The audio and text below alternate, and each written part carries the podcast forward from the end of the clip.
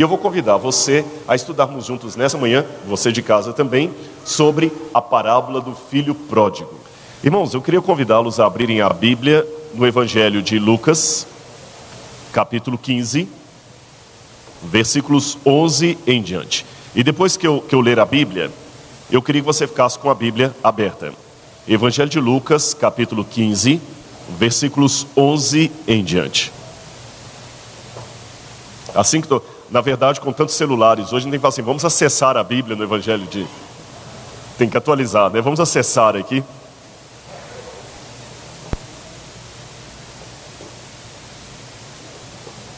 Esse negócio de, de, de, de, celular hoje é uma coisa incrível. As pessoas podem fazer qualquer coisa ali, não é? Dizem que num velório uma vez alguém perguntou para o outro assim: escuta, qual é a senha do Wi-Fi? Aí o outro indignado falou assim: respeite o morto. Ele falou: tudo junto?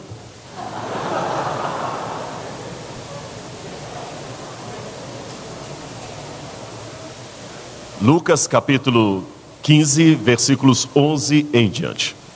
Na minha tradução diz assim: Continuou. Certo homem tinha dois filhos. O mais moço deles disse ao pai: Pai, dá-me a parte dos bens que me cabe. E ele lhes repartiu os haveres. Passados não muitos dias, o filho mais moço, ajuntando tudo que era seu, partiu para uma terra distante e lá dissipou todos os seus bens, vivendo dissolutamente. Depois de ter consumido tudo, sobreveio àquele país uma grande fome, e ele começou a passar necessidade. Então ele foi, agregou-se a um dos cidadãos daquela terra, e este o mandou aos seus campos a guardar porcos. Ali desejava ele fartar-se das alfarrobas que os porcos comiam, mas ninguém lhe dava nada. Então, caindo em si, disse: Quantos trabalhadores de meu pai têm pão com abundância e eu aqui morro de fome? Levantar-me-ei e irei ter com meu pai e lhe direi: Pai, pequei contra o céu e diante de ti. Já não sou digno de ser chamado teu filho. Trate-me como um dos teus trabalhadores. E levantando-se foi para o seu pai. Vinha ele ainda ao longe quando seu pai o avistou e, compadecido dele, correndo, o abraçou e beijou. E o filho lhe disse: Pai, pequei contra o céu e diante de ti. Já não sou digno de ser chamado teu filho. Trata-me como dos teus trabalhadores. O pai, porém, disse aos seus servos: Trazei depressa a melhor roupa e vestiu, ponde-lhe um anel nos dedos e sandálias nos pés. Também disse: Matai o novilho cevado, comamos e regozijemo-nos, porque este meu filho estava morto e reviveu, estava perdido e foi achado. E começaram a regozijar-se. Ora, o filho mais velho estivera no campo, e quando voltava ao aproximar-se da casa, ouviu a música e as danças. Chamou um dos criados e perguntou-lhe o que era aquilo. Ele então lhe informou: Veio teu irmão e teu pai mandou matar o novilho cevado porque o recuperou com saúde.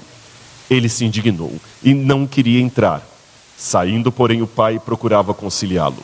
Mas ele respondeu a seu pai: Há tantos anos que eu te sirvo sem jamais transgredir uma ordem tua, e nunca me deste um novilho sequer para um cabrito sequer para alegrar-me com os meus amigos. Vindo, porém, este teu filho, que desperdiçou os teus bens como meretrizes, tu mandaste matar para ele o novilho cevado. Então lhe respondeu o pai: Meu filho, tu sempre estás comigo. Tudo que é meu é teu. Entretanto, era preciso que nos regozijássemos e nos alegrássemos, porque este teu irmão estava morto e reviveu, estava perdido e foi achado. Fique com a Bíblia aberta, o celular também, o smartphone, não feche, não desative. Quando essa parábola é contada dentro do contexto do Oriente Médio, ela choca as pessoas. Inspirado num autor chamado Kenneth Bailey, que viveu por muitos anos como missionário no Líbano, ele disse que arriscava contar essas parábola, essa parábola para os libaneses, especialmente os muçulmanos. E a reação era inesperada. Eu fiz a mesma coisa. Quando eu estava no Sudão, no deserto de Baiuda, aproveitando um intérprete do árabe, eu contei essa parábola para beduínos do deserto. E a surpresa foi imediata. Quando você conta essa parábola para eles, eles falam assim: isto é mentira, impossível. Eles não acreditam. Ah, e o, o, a pessoa do Oriente Médio é bem assim, passional. Quando ele sente uma coisa, ele sente com força. Quando ele, ele está irado, ele ira mesmo. Se ele está chateado, ele rasga a roupa na sua frente. Se ele está de luto, ele pega a terra, joga na cabeça, ele arranca fios da barba. Isso é impossível. Essa parábola é uma mentira. Não, não, não quero nem ouvir. Falo, não, eles fazem assim. E eu insisti, por que, que essa parábola é uma mentira? Porque um, rapaz, um jovem não teria coragem de se dirigir assim ao pai. Notinha de rodapé. Aqui no Ocidente, desde a Segunda Guerra Mundial, a figura do pai tem sido desconstruída para os jovens. Você olha pela televisão pós Segunda Guerra Mundial. Quando você vê aqueles, aqueles programas americanos, uh, Jane é um gênio. Jane é um gênio. O marido dela, que era o pai de família, era um paspalhão. Os mais antigos lembram do filme A Feiticeira, que o Adams, o marido da feiticeira, era um paspalhão. Depois vieram os desenhos animados, os Flintstones. A figura do pai, um paspalhão. Os Jetsons, a figura do pai, um paspalhão. Atualmente você tem os Simpsons. A figura do pai, um palhaço. Alguém que não é digno de respeito. Agora é interessante que no Oriente Médio não é assim. O pai é a figura central da família. Ninguém levanta a voz contra o seu pai. Ninguém desrespeita o seu pai.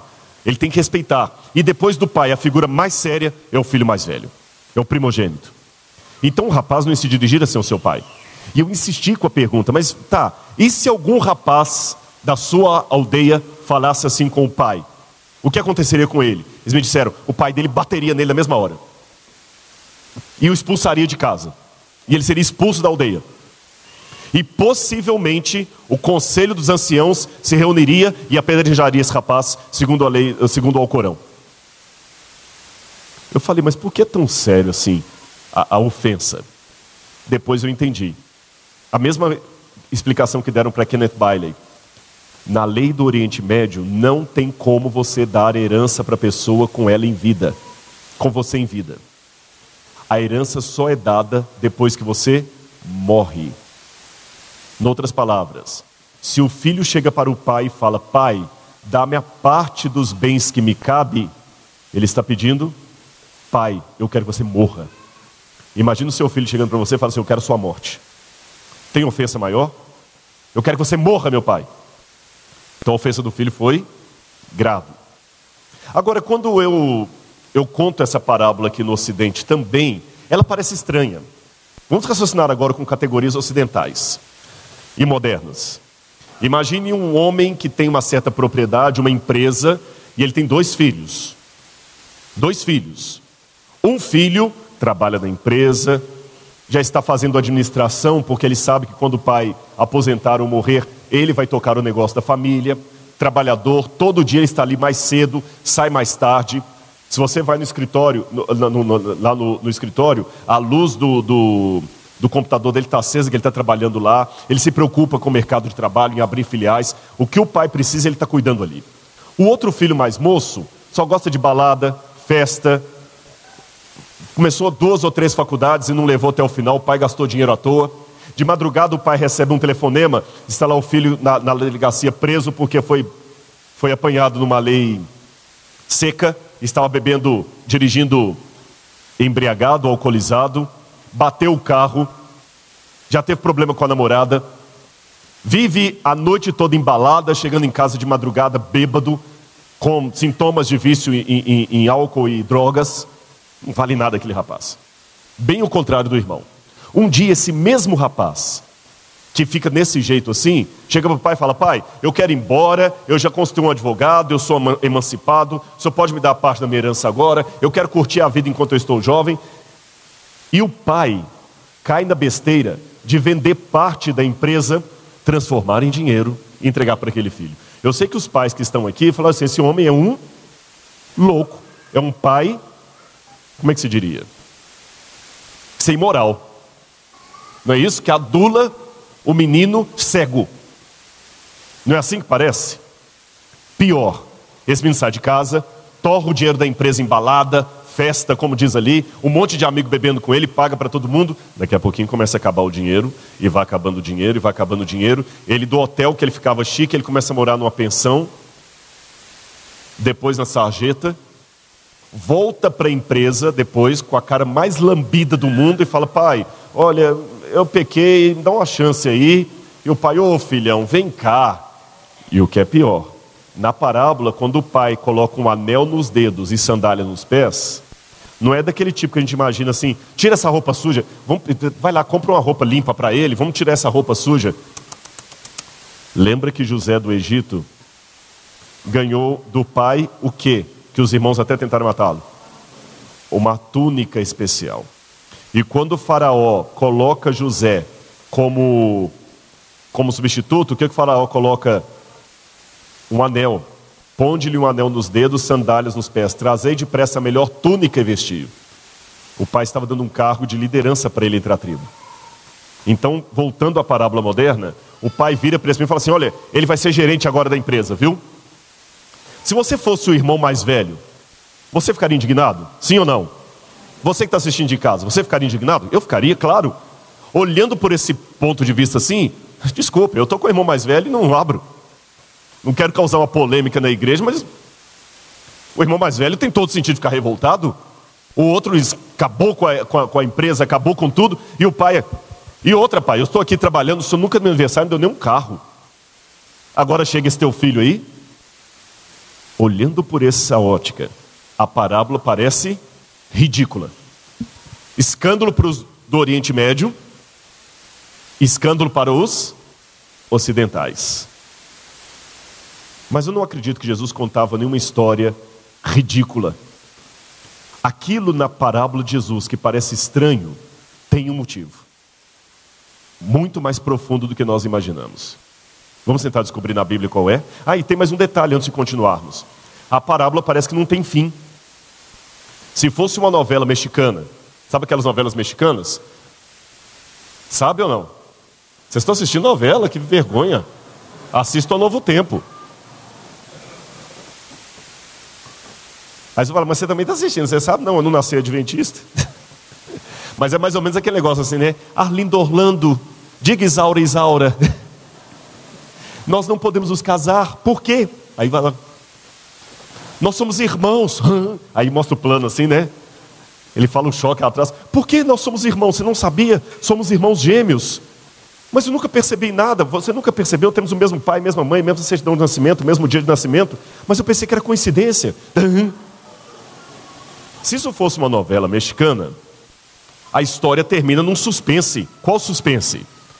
O pai na porta insistindo com o irmão mais velho para entrar. Qual a pergunta que você faz? Ele entrou ou não entrou? Ele aceitou reconciliar com seu irmão ou continuou na porta? Por que essa parábola não tem um final? Parece que está faltando um pedaço na Bíblia, não parece? Vamos então agora analisar o texto. Por isso que eu pedi vocês ficarem com a Bíblia e o celular acessado aí. Qual a primeira palavra que aparece nessa parábola de Jesus? Eu posso pegar isso aqui um pouquinho? Posso? Qual a primeira palavra que aparece? Eu não ouvi ainda. Você que está em casa, qual a primeira palavra? Continuou. Aqui está a parábola do filho pródigo. Mas a primeira palavra que inicia essa parábola é a palavra, repitam, continuou. Ora, se eu chego aqui, ou você que está chegando agora na igreja, e a igreja, chegando à igreja, e me ouve falar assim, continuou, o que você deduz? Tem algo antes que faz parte daquele contexto. E o que está imediatamente antes? Parábola de quê? Dracma perdida, ou dracma, como fala em português. A parábola da dracma perdida que também parece ser uma história meio esquisita, infantil. Uma mulher tinha dez moedas, a dracma é uma moeda. Aí ela perdeu uma moeda, varreu toda a casa, até encontrar a moeda. Quando encontrou a moeda, o que, que ela fez? Foi feliz comemorar com as amigas. E Jesus fala: assim também haverá mais alegria no céu para um pecador que se arrepende. Gente, parece tão estranho. Vocês têm culto de quarta-feira aqui de oração, não tem? Para quem talvez não é adventista, eu vou explicar. O culto de quarta-feira na igreja geralmente é um culto de oração, onde as pessoas se levantam e colocam os seus pedidos de oração. Imagina alguém falando assim, irmãos, eu quero agradecer, porque hoje sumiu uma caneta minha lá em casa, eu tinha dez canetas, sumiu, eu varri a casa toda e achei caneta. Poxa, mas na cultura do Oriente Médio, eu tenho lá no nosso museu, aliás, visitem o Museu de Arqueologia Bíblica do NASP, é o único da América Latina. É, eu comecei ontem uma página do Facebook, que as que tinham antes eram falsas, viu? Tinha uns perfis falsos aí na internet, mas se você quiser acompanhar lá sobre o museu, Rodrigo Silva Arqueologia. E nós vamos botar muita informação sobre o Museu de Arqueologia Bíblica do NASP. Nós temos nosso museu lá, um véu de casamento de uma beduína. E o véu é cheio de moedinhas. Por que isso? No dia do casamento, o pai dava para a mulher, lembrem, cultura do Oriente Médio machista, mulher não trabalhava fora, não fazia faculdade, ainda mais naqueles tempos. O pai dava para a mulher um, uma quantidade de moedas. Ela guardava consigo essas moedas, às vezes com uma forma de colar ou de tiara ou no véu, porque se o marido morre, vai para uma guerra, não volta, aquelas moedas são a garantia de vida que ela tem. Ela usa as moedas para voltar para casa de um parente, para procurar abrigo, qualquer coisa parecida. Neste contexto, perder uma daquelas moedas, que significava? Perder a sua salvação. O que aquela mulher passou foi semelhante ao que eu passei em Israel uma vez. Lembra a época da pochete? Beto Barbosa, eu usei aquilo também, viu? Tragicamente, eu tenho que admitir, igreja, eu já usei pochete. E eu já era adventista. Eu morro de medo de alguém pegar aquilo ali e colocar na internet aquelas fotos. E dentro da minha pochete estava o meu passaporte, visto americano, passagem para os Estados Unidos, que na época a passagem era toda impressa, todo o meu dinheiro, meus documentos do Brasil, cartão de crédito, e eu perdi a pochete com tudo. Depois um, um rabino achou essas pochetes em Israel e me devolveu. Mas as duas horas entre o sumiço e o achado foram de tremenda agonia. Quando eu achei, a, a, a pochete me foi entregue, eu abraçava aquela pochete e falei assim, nossa, obrigado, Senhor, obrigado, obrigado, obrigado. Eu nunca abracei um objeto com tanta alegria assim. Então, para aquela mulher, ainda mais no, num país, perder documento, passaporte, tudo, imagina. Agora, imagina, nessa época, acho que você estava estudando na Andrews ainda. Foi quando eu estava fazendo o pós-doc lá, que eu ia de Israel para lá, não tinha nem como ir para os Estados Unidos. Agora, aquela mulher perder a moeda foi como eu perder a minha pochete. Por isso que ela comemorou com os amigos. Entenderam o contexto da época? Ok. Mas a parábola da dracma perdida começa com uma palavra. Qual é? Eu não ouvi ainda. Qual a palavra que começa? Ou conjunção alternativa. Se eu estou aqui novamente na igreja e alguém chega e me escuta falando assim, ou, o que, que vai deduzir? O que, que vai deduzir? Que tem algo antes. O pastor Tony está falando assim: pois é, irmãos, ou então, ou então nós vamos para o sítio tal lugar. Qual é a outra alternativa? Tem alguma coisa antes. O que está antes do ou? A ovelha perdida. Um pastor tinha 100 ovelhas, perdeu uma onde mesmo? Olha na sua Bíblia aí. Foi no supermercado, na feira, no shopping, no mall. Aonde? Não ouvia, só alguns que. Ah, no deserto. E ele foi buscar a ovelha que se perdeu e trouxe. Então nós temos a parábola do filho pródigo. Qual a outra? Dracma perdida. O que é dracma? Moeda e a parábola da ovelha perdida. Agora, e novamente termina, como essa aqui: há mais júbilo diante de Deus por um pecador que se arrepende do que por 99 que não necessitam de arrependimento. Mas como começa essa parábola da ovelha perdida? Então, de novo, outra palavra que deduz um contexto. Se você, você chega aqui, eu falo assim, então? Então o quê? Tinha alguma coisa antes. O contexto finalmente está no capítulo 15, versículos 1 em diante. O contexto está aqui, ó. E o contexto diz o quê? Jesus estava numa casa. Assim diz a minha Bíblia, que eu vou ler com vocês, capítulo 15, versículos 1 e 2. Aproximavam-se de Jesus todos os santos e espirituais para o ouvir. Não, li errado pecadores e publicanos. E murmuravam os fariseus e escribas, dizendo: Este recebe pecadores e come com eles. Todos os publicanos e pecadores. Jesus então estava comendo com publicanos e pecadores, quando lá na porta chegaram quem? Escribas e fariseus. A lição da escola sabatina hoje vai falar um pouquinho sobre os, os escribas e fariseus, não é isso? Os sacerdotes também. Olha, esse homem come com pecadores e os recebe. Deixa eu explicar a vocês. Jesus não estava numa balada dançando com receber pecadores. Eu tenho até um sermão que eu estou preparando sobre isso, eu não preguei esse sermão ainda. Esse vai ser inédito, eu estou montando esse sermão. Mas já vou revelar um pedacinho dele para vocês. Note que quando Jesus sempre fazia milagres, as pessoas aplaudiam. Eu pergunto, por que, que eles rejeitaram Jesus? Imagine que, já que eu estou em Brasília, uma capital que respira política, imagine alguém aqui que tivesse o poder de multiplicar pães e peixes para a multidão.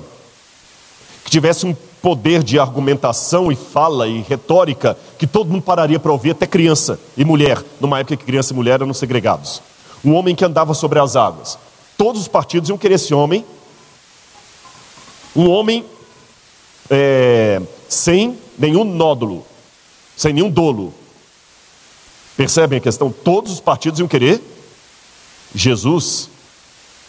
Por que então que o rejeitaram?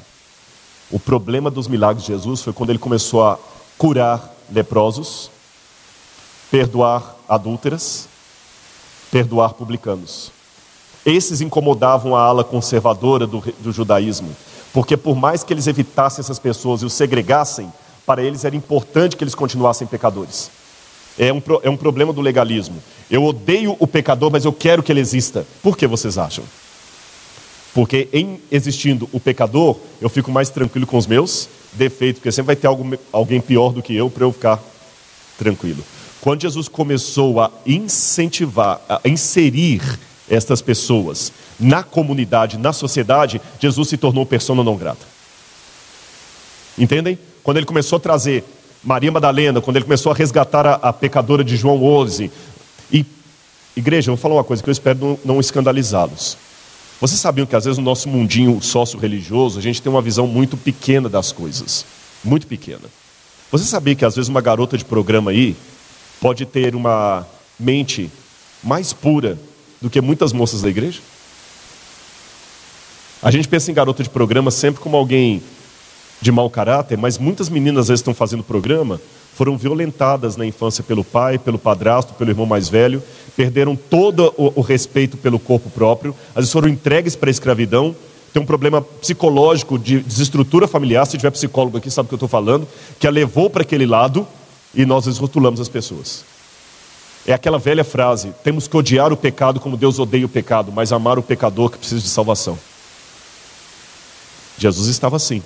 Chegam os publicanos e pecadores. Jesus desculpa, chega os fariseus e escribas. Jesus então deixa aquele pessoal ali dentro da casa, muito pacientemente, fala assim: tá bom, o que, é que vocês estão reclamando?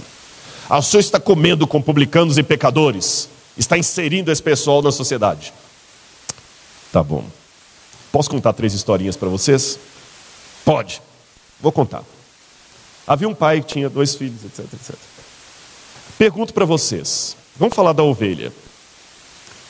Ovelha sabe que está perdida? Não? Sabe. Quem já teve cachorro aí? Quem já teve cachorro? Cachorro perdido sabe que está perdido ou não sabe?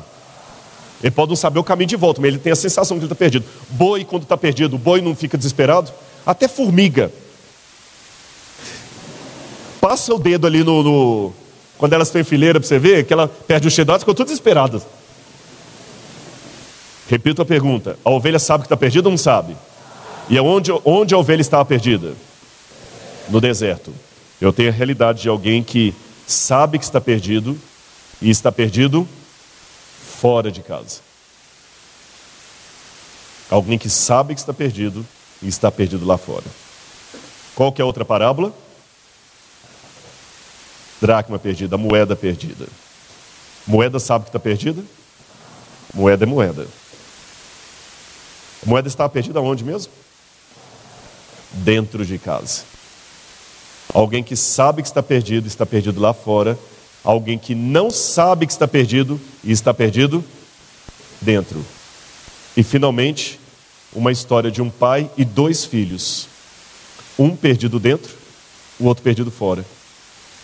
Um que sabe que está perdido, o outro não. Mas como que o mais velho estava perdido? Bom, simples. Lembra que eu contei para você que o beduíno se escandalizou quando eu contei a história, que ele, ao pedir ao pai a herança, ele pediu para que o pai morresse. Lembram disso? Lembram também que eu falei para vocês que o filho mais velho era aquele segundo mais respeitado, ele substituiu o pai. Só o silêncio dele não repreender o irmão mais moço já é chocante. Ele deveria repreender o irmão mais novo e mandá-lo respeitar o seu pai. O silêncio dele já é comprometedor. Pior ainda, além do silêncio dele ser comprometedor, ele também recebeu herança. Olha de novo o verso 11 aí. Certo pai tinha dois filhos. O mais moço disse: Pai, dá-me a parte dos bens que me cabe. E ele lhes repartiu os haveres. Plural. Lhes repartiu os haveres. Os dois, o mais velho também recebeu a herança dele. A única diferença entre os dois é que o mais moço era mais sincero com seus sentimentos politicamente incorretos e o outro era hipócrita. E eu já aprendi na minha vida que Deus é menos ofendido pela sinceridade de um pecador do que pela hipocrisia de um santo. Não estou justificando que é correto o que você diz, mas pelo menos você é honesto com seus sentimentos. Um falava que tinha problema com o pai, o outro fingia que não tinha, mas os dois receberam herança. Um perdido fora, o outro perdido dentro. E quando o que é perdido fora retorna para o pai, o que está perdido dentro não aceita. Ele fica lá na porta reclamando eu não vou entrar. Por que você não vai entrar para comer com a gente? Porque o Senhor está recebendo esse teu filho pecador, eu não vou entrar. Por que a parábola não tem um final? Simples. Se você prestar atenção nesse final aqui, ele repete justamente esse começo aqui. Onde Jesus contou essa parábola? À porta de uma casa, ele deixou lá dentro publicanos e pecadores e veio até o portão para falar com escribas e fariseus. Vocês vão entrar e comemorar comigo? Vão ficar reclamando aqui? Meu filho, você vai entrar e comemorar comigo ou vai ficar reclamando aqui?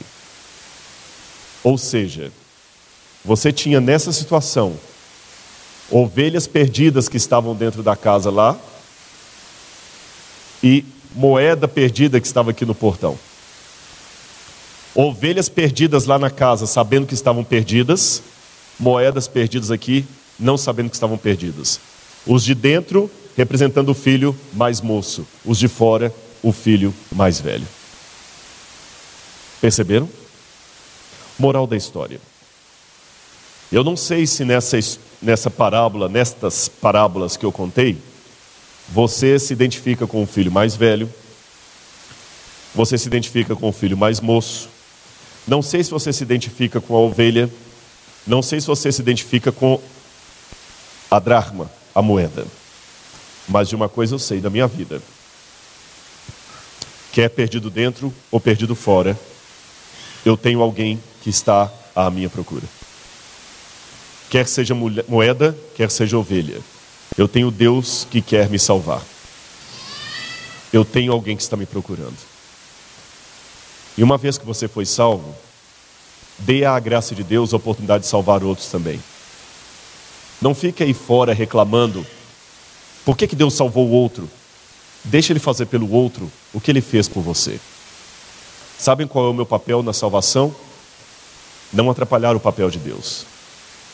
Eu não sei nadar, mas eu já aprendi uma lição se eu estiver me afogando. Não atrapalhar o papel do salva-vidas. Senão morre ele e eu. Deixe Deus te salvar.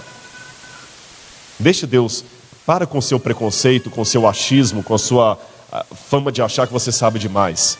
Deixe Deus encontrar você onde quer que for, no deserto, dentro da casa, fora dela. Deixa Deus salvar você. O seu papel na salvação é não atrapalhar o papel de Deus. E uma vez que Ele salvou você, Deixe ele salvar o seu irmão também. Talvez uma das piores, das maiores dificuldades para muitos de nós é sabermos que Deus está querendo salvar com o mesmo empenho aquela pessoa que eu menos gosto. Aquela pessoa que mais me prejudicou, que eu menos gosto, é tão objeto do amor de Deus como eu. E o Espírito Santo quer levá-la para o mesmo céu para onde eu vou. Pense nisso. E no fim, não esqueça: a parábola não é sobre o filho pródigo, é sobre o pai amoroso e seus dois filhos perdidos. o mesmo pai que ama você e quer te levar para o lar. Que Deus, nos abençoe. Amém?